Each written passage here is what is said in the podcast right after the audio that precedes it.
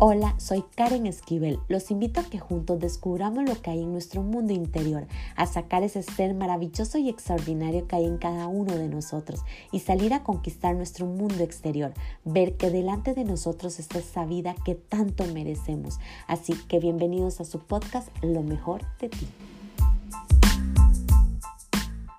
Hola, ¿qué tal? Les doy la más cordial bienvenida al episodio número 51 de Lo mejor de ti. Hoy quiero compartirles un sentir de algunas personas a las que ayudo en mis sesiones. Es el sentimiento de la muerte. Y esto pareciera que es un tema tabú en nuestra sociedad, pero lo que realmente considero es que nos lo han enseñado desde el dolor y la angustia. Claro, porque nos apegamos a las cosas, a las personas y es muy difícil dejar ir.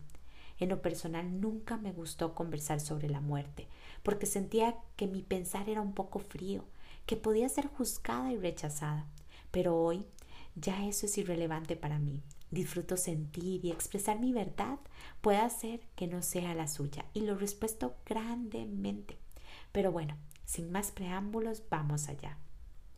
En los últimos días he escuchado cómo las personas me dicen, Karen, siempre ha habido algo en mi corazón donde no me deja tener paz, tranquilidad, estoy en una angustia e incluso lloro durante el día porque no me puedo imaginar mi vida sin él o sin ella.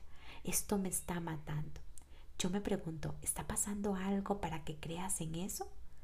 Sé que no necesariamente debe de pasar algo para que una persona muera. Como dirían nuestros abuelitos, para morir solo hay que estar vivo.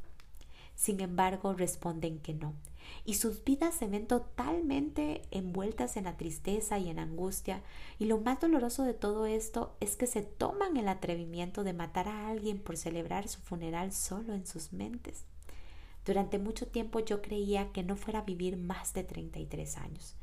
Y esto la verdad fue que sucedió porque según yo cuando tenía alrededor de 6 años hice un pacto con Dios, que a esa edad yo iba a morir desde mi mente de niña eran muchos años, pero conforme el tiempo pasaba y más se acercaba eh, ese año, veía que no era suficiente y que aún me iba a hacer falta uno que otro añito. Solo imagínense en lo que es vivir 27 años esperando la muerte. Qué locura, ¿no? Recordé años después que no quería dejar a mi hija, principalmente porque aún era muy pequeña y que ella no tenía por qué sufrir sin su madre. Le pedí a Dios que deshiciera mi pacto, que ya no quería morir, que quería disfrutar mi vida y de las personas que estaban a mi alrededor y a las que amaba. No sabía si realmente Dios deshacía pactos, pero lo grandioso de todo esto es ver cómo la vida me permitió vivir mi propio funeral. Era el día que cumplí mis 33 años, un 10 de junio del 2019, ya han pasado aproximadamente dos años y mi familia me estaban celebrando mi cumpleaños en mi pueblo, no teníamos ni una hora de estar eh, reunidos cuando alguien llamó a mi hermana y le dice que murió. Solo pude ver cómo mi hermana se derrumbaba en dolor, yo no entendía realmente qué era lo que pasaba. Luego de tranquilizarla, ella dijo que había muerto su perrita, que la había acompañado alrededor de cinco años, era su compañera de vida. Para mi mente, yo no podía entender lo que ella estaba sintiendo porque no tengo animalitos, no me imagino el dolor, pero solo verla era insoportable. Así que decidimos viajar nuevamente a la casa de mi hermana. Solo se pueden imaginar lo que es presenciar eso. No se los puedo explicar. Y justo cuando todo estaba listo para enterrarla, mi sensación fue que no estaban enterrando a Kiara, sino a mí. Podría ver el dolor de mis hermanos como si se estuvieran despidiendo de mí, no de ella.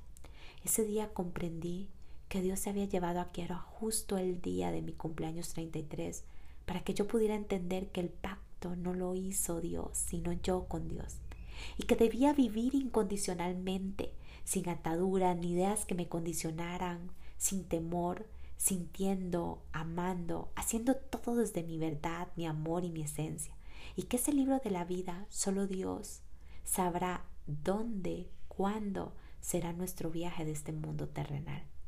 Aunque durante 27 años esperaba mi muerte, siempre creí que la muerte es un renacer. Disfrutaba pensando en ese momento y lo sigo disfrutando. Y que no debemos vivirla desde el apego. Sin embargo, me di cuenta que años después lo veía desde el apego, porque me ataba a mi hija. Creía y creo que seríamos egoístas no dejar ir con amor a alguien que amamos o a nosotros mismos. Eso es visto desde mi sentir muy terrenal y nada desde el amor. Claro, hoy lo veo desde el amor. Me permití sentir, trabajar en mis apegos. Aunque no sé cuándo vaya a morir, sé que estoy lista. Y si fuera mi hija, también sé que lo estoy.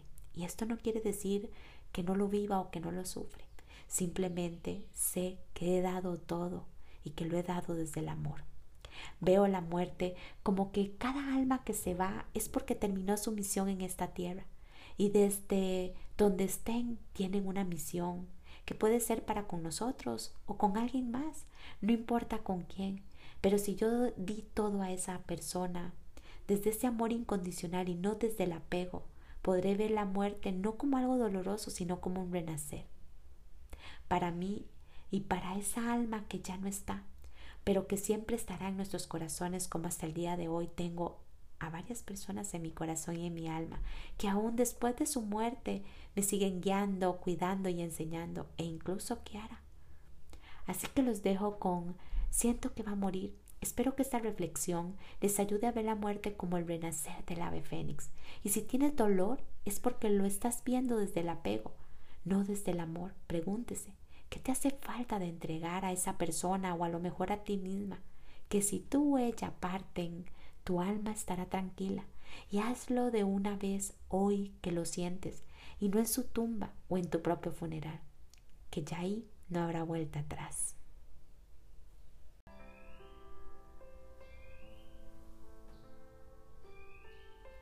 Siento que va a morir. ¿A qué te refieres? Por alguna razón siento que él va a morir y no quiero. No quiero que se vaya, no lo acepto. ¿Qué pasa si le pido a Dios que eso no le suceda? Su alma es pequeña y hermosa. ¿Quién puede determinar si muere o no? No se supone que eso solo lo dice Dios, el universo o el destino. No lo sé, solo lo siento y no quiero dejarlo ir. Mi alma se parte en mil pedazos solo pensarlo. ¿Está enfermo o sucede algo? No. ¿No será que ese sentir es para ti?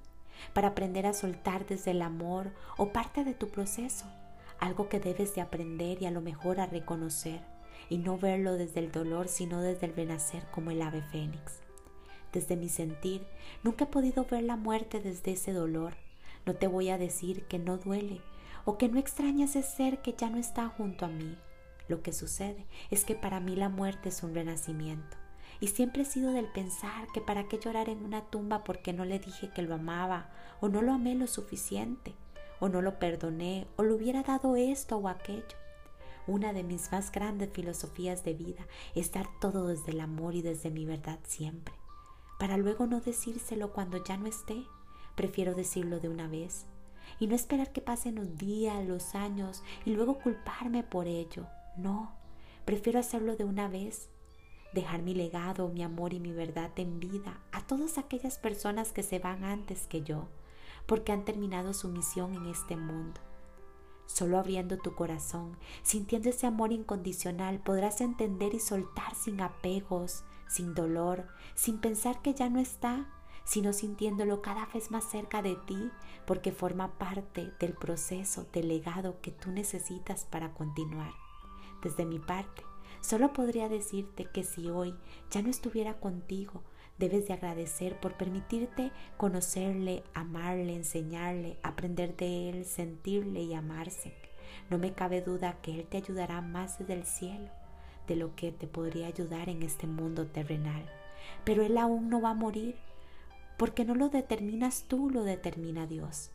Para mí la muerte no es un adiós, es un hasta pronto, donde su alma te guiará, te cuidará y te protegerá hasta que tu alma se una con la de Él. Mientras tanto tú, dedícate a darle todo tu legado, tu amor y tu verdad hoy que te puede escuchar, expresar, sentir y abrazar. Simplemente deja ese dolor para el mundo, pero no para tu corazón ni para tu alma, y habrás comprendido el verdadero significado de la muerte.